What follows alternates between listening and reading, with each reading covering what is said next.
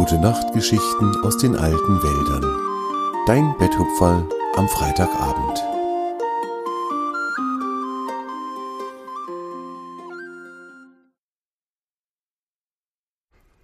Fridors Wintervorrat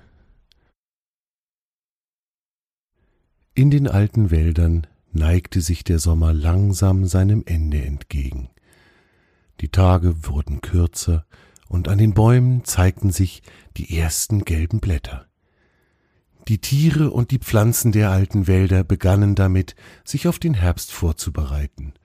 Manche der Tiere fingen an, ihre Behausungen für den Herbst und den nahenden Winter vorzubereiten, die Höhlen wurden aufgeräumt, alles wurde ein weiteres Mal sauber gemacht, und oft wurden die Schlafkammern mit frischem sauberem Heu ausgelegt, das im Sommer aus Gras gemacht worden war. Langsam wurden an den Bäumen die Früchte reif, auch Nüsse, Bucheckern und Eicheln waren langsam reif. Die eine oder andere Kastanie plumpste vom Baum, und ihre stachelige Schale platzte auf. Die Tiere waren sehr beschäftigt, aber wenn sich zwei auf einer Lichtung trafen, dann nahmen sie sich immer die Zeit, ein wenig miteinander zu erzählen und sich an den wunderschönen Sommer zu erinnern, den sie alle gemeinsam erlebt hatten. Auch Torm, der älteste der Bäume, bekam viel Besuch in diesen Tagen. Viele der Tiere verbrachten ihre Arbeitspausen gerne in seinem Schatten und unterhielten sich mit ihm. Die Tiere erzählten Torm von ihrem Tag, was sie alles erledigt hatten und wen sie wo getroffen hatten. Sie wussten, dass Torm solche Erzählungen mochte, denn er konnte seinen Platz ja nicht verlassen und konnte durch die Erzählungen der anderen deren Tage immer ein wenig miterleben. Und so ergab es sich, dass an jedem Tag sehr viele der Tiere bei Torm waren und ihn besuchten. Oft waren mehrere Tiere gleichzeitig auf der Lichtung, und dann entwickelte sich auch immer das eine oder andere spontane Spiel. Ein wenig Fangen spielen konnte ja nie Schaden, fanden die Tiere, und der älteste der Bäume schmunzelte und freute sich an den Spielen. Fridor, das Eichhörnchen, hatte ein wunderschönes, gemütliches Haus in einer der Astgabeln in Torms mächtiger Baumkrone. Dorthin war er gezogen, nachdem ein schwerer Herbststurm im letzten Jahr sein altes Haus zerstört hatte. Seitdem lebte er nun bei Torm, und beide freuten sich, dass sie so gute Freunde waren. Wenn der Herbst begann, wurde Fridor in jedem Jahr ein wenig unruhig. Er wusste, dass er sich einen Futtervorrat für den Winter anlegen musste. Manche Tiere halten einen langen, langen Winterschlaf.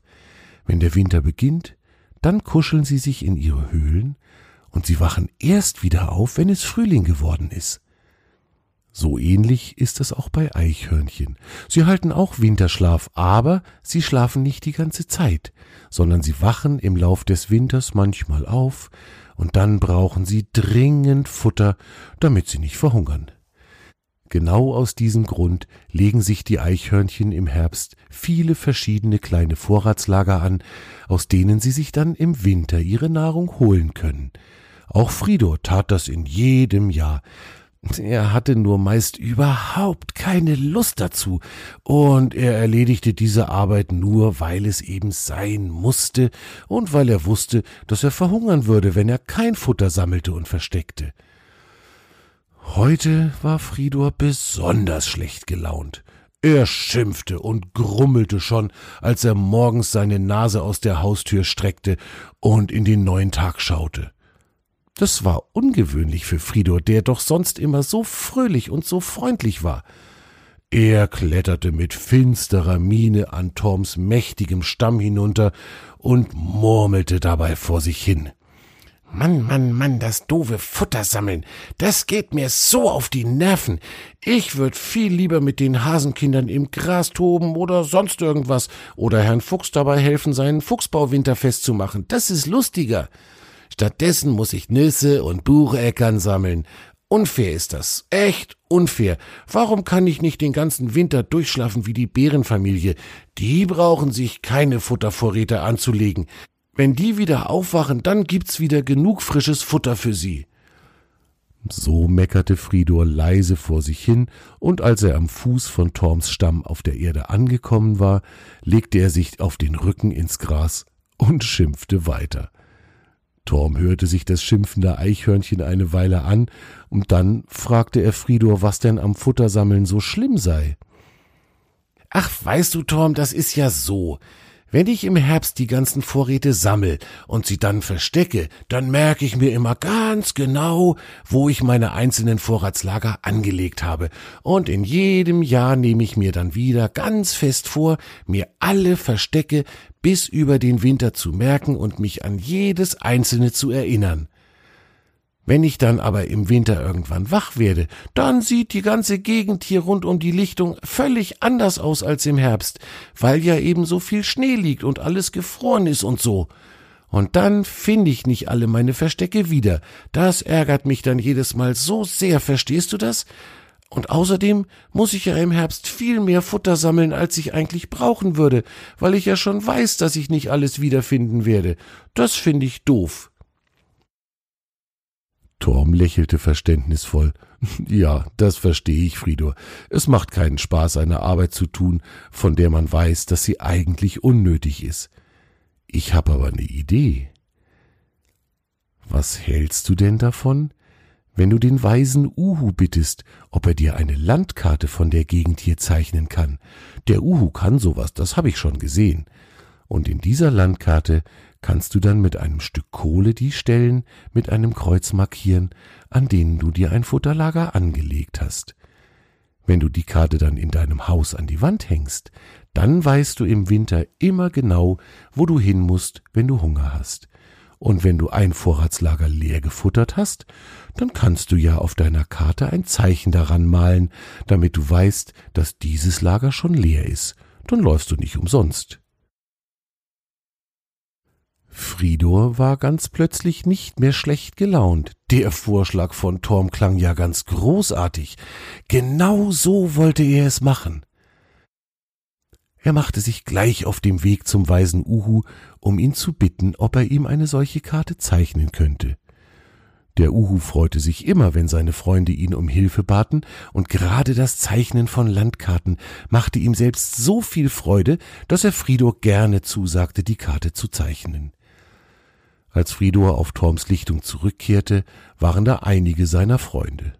Er sah Tjave, das Reh, er sah die beiden Hasenkinder, und auch Koro, der Adler, saß im weichen Gras. Sie hatten alle davon gehört, dass Fridor schlechte Laune hat und wollten schauen, ob sie ihm vielleicht helfen könnten.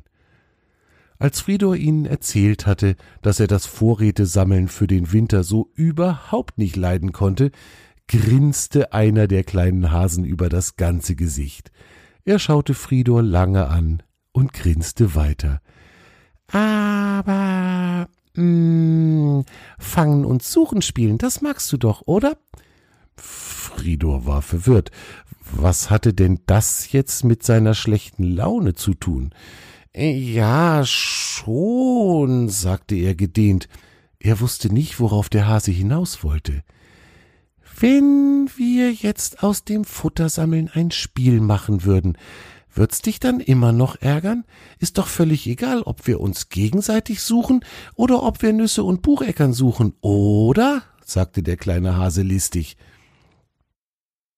Fridors Gesicht begann zu strahlen, und auch die anderen Tiere waren ganz begeistert von der guten Idee des Hasen. Schnell waren sie sich einig, dass sie alle gesammelten Nüsse, Bucheckern, Kastanien und Eicheln zu Toms Stamm tragen und dort in Haufen ablegen sollten. Einen Sieger brauchte dieses Spiel nicht, es würde auch so sehr lustig werden. Und schon ging es los. Die Tiere sausten durchs Gebüsch und suchten unter Haselsträuchern, unter den großen Buchen und Eichen, und die Berge unter Toms Baumkrone wuchsen schnell zu beachtlicher Höhe an. Als alle wieder zurück auf Toms Lichtung waren, sagte Fridor ganz überwältigt, das ist ja mehr Vorrat, als ich in zehn Wintern wegfuttern könnte. Da kann ich noch ganz viel abgeben. Tjave, wie sieht's denn bei dir und den anderen Rehen aus? Ihr könnt doch im Winter bestimmt auch immer gut zusätzliches Futter brauchen, oder? Tjave stimmte ihm zu.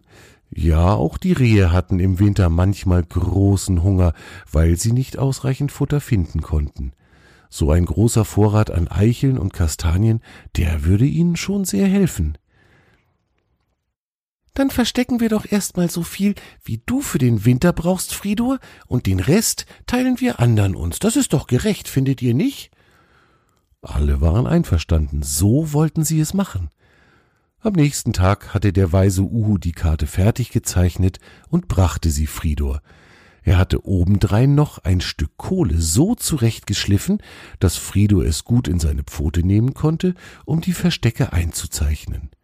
Nun begann Fridor für seine Vorräte die geeigneten Verstecke zu finden, und immer wenn er ein Lager gefüllt hatte, malte er an die Stelle ein Kreuz, genau so, wie Torm es ihm vorgeschlagen hatte. Nach einem Tag schwerer Arbeit hatte Fridor ausreichend Futter in so vielen Verstecken untergebracht, und er hängte seine wertvolle Karte an eine Wand in seinem Haus. Dann half er Tjave, die restlichen Vorräte an einem guten Platz zu verstauen, an den die Rehe auch im Winter herankommen konnten, wenn viel Schnee lag. Am Abend trafen sich alle Tiere bei Torm, und Fridor erzählte glücklich von seinen Vorräten und sagte, dass dies der erste Winter in seinem Leben werden würde, in dem er keine Angst haben musste, dass er verhungern könnte. Und das habe ich euch zu verdanken, meine Freunde, sagte er gerührt und schaute liebevoll von einem Freund zum anderen.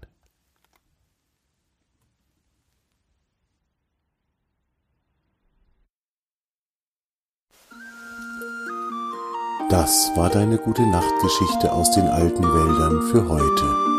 Torm und seine Freunde wünschen dir eine gute Nacht. Schlaf gut und träum was Schönes.